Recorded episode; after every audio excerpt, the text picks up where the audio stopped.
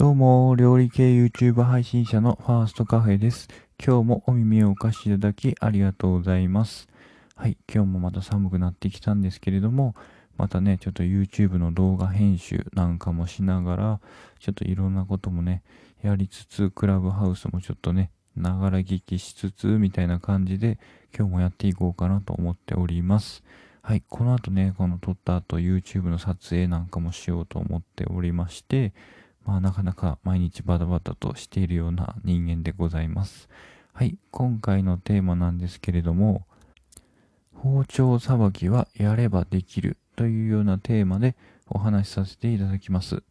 はい、あの、よくね、料理人さんとか、まあ、その和食さんとか職人さんが、まあ、テレビなどで、まあ、あの出演する際に、そのいろんなね、その包丁さばきみたいな綺麗な包丁さばきをね、されることが多いかと思うんですけれども、その際に、そのすごくね、あの、素早く、まあ、食材を切ったり、まあ、処理していくというようなことが、その見受けられて、その自分がね、いざ料理始めた時に、ちょっとね、おぼつかないというか、全然その追いついていけないような状況にやっぱなると思うんですよね。で、その時にやっぱり自分はダメだとか、できないなっていうことを、まあ、思うのはまあ仕方ないことで、まあ、ま思うのではなく、やはりそのね、あの、ああいう方たちも最初は全くできなかったので、それをまあ、いろんなことを積み上げてきてあの形になってきてますので、やはりその一回一回の包丁の持ち方であったりとか、まあその足の置き場だったりとか、包丁の動かし方、食材の持ち方などを毎回きちっとやって、一回一回しっかりとね、その踏みしめていくことによって、その素早くなっていくというような、まあ、からくりになってるんですね。けど最初の頃はそういったことが全くやっぱ分からずに、ただなんとなく真似してみるみたいなことの思考に至ると思うんですね。そうなると、やはり厳しいというような状況になってしまいますので、どうしてあんなに早く切れるんだろうということをね、要素分解して考えると、そこまでね、その経験値とか、まあ慣れとか、そういったその差は大きいですが、そこまで人間ですので、そこまでの差はないと思った方がいいと思います。最初から何にもできないっていうふうに思うのはやはり良くないなと思いますので、